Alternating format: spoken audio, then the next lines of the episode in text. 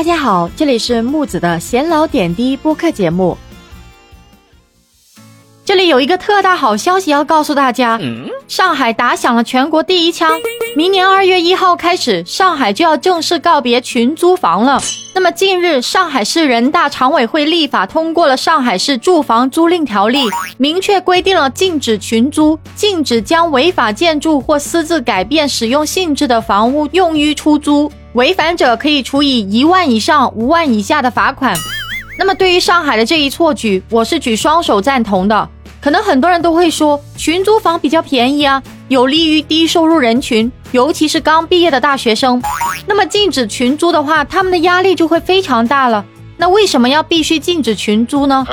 其实，一般性说起群租，可能很多人大脑里面就会蹦出一个房间住了很多人，卫生条件比较差。那一般性一个房子住多少人才算群租呢？一套房子被弄成什么样才算群租房呢？这种定义啊，放在不同的城市界定的标准其实还真的不太一样了。木子，我多年前曾在上海生活过比较长的时间，我自己其实也曾经住过类似的房子。那么租房表面上很划算。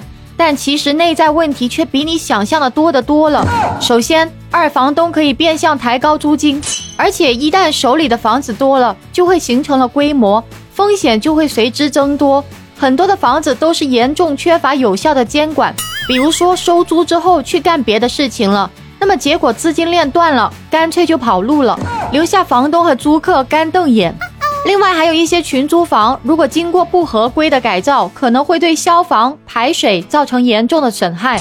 而且由于小空间里塞的人太多了，卫生很难得到保障，尤其是在疫情的这种背景下，就留下更多的安全隐患了。就拿我们广州海珠区康乐片区来说吧。如果不是因为这次的口罩事情，我还真不知道这个区域原来聚集了这么多的湖北人。海珠康乐、鹭江，想必大家在公开报道里面已经看到了相关的内容了。这一片区都是以城中村为主的，多为自建改造房。本地房东为了尽可能提高房租收入，便尽可能建起了更高、占地更大的楼房，同时还间隔了很多房间。于是握手楼、亲嘴楼遍布，成为了城中村的独特风景。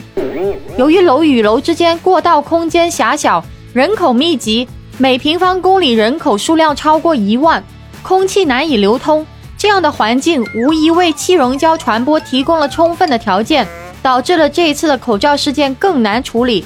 说真的，这一次的事情也给广州的市民敲起了警钟。我真心希望广州也可以尽快落实立法禁止群租啊！最后，木子再次提醒广大业主，自己的房子千万不能做群租房，群租让安全隐患放大，并且可能面临处罚和纠纷。也提醒广大承租方，群租房的利益得不到保障，并且面临随时被拆的风险。关于今天的话题，你有什么看法呢？欢迎在下面评论区留言，关注我，下期节目再见。